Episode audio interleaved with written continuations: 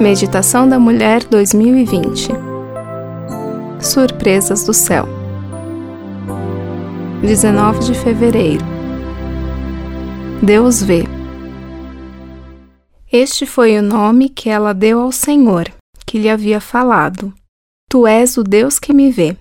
Pois dissera: Teria eu visto aquele que me vê?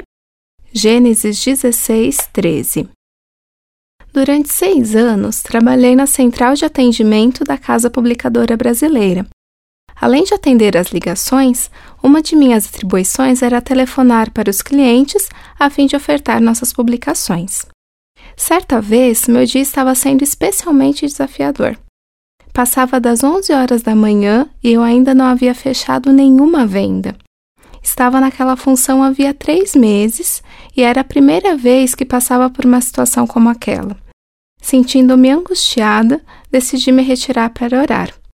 Senhor, sabes que parte de meu trabalho é vender. Estou fazendo a minha parte. Por favor, me ajude. Ainda não havia aberto os olhos quando veio à minha mente o verso 10 do Salmo 46. Aquietai-vos e sabei que eu sou Deus. Senti-me mais calma e com o ânimo renovado. Voltei para o meu posto de trabalho e logo na primeira oferta recebi uma resposta positiva. Senhor, respondeste tão rápido, alegrei-me. Contudo, antes de concluirmos o pagamento, o cliente pediu para que eu aguardasse um momento. Ah, não! Será que ele vai desistir da compra? Pensei em um lapso de fé.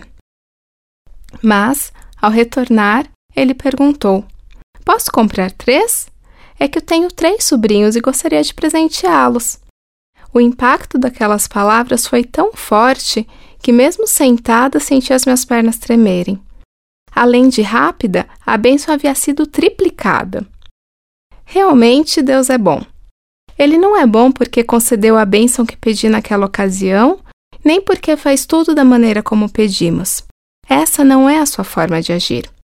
Deus é bom o tempo todo, pois, mesmo em meio a alegrias e tristezas, somos alvo de seu olhar e de sua atenção, e saber disso faz com que nos sentamos amadas especiais.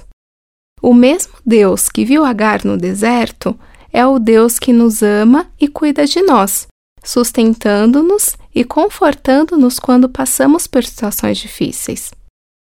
Pai, obrigada por lembrar-me de que, ainda que eu esteja em um deserto, Sou a menina dos teus olhos. Eu sou Bruna Cornieri, autora deste texto e trabalho como bibliotecária na Casa Publicadora Brasileira.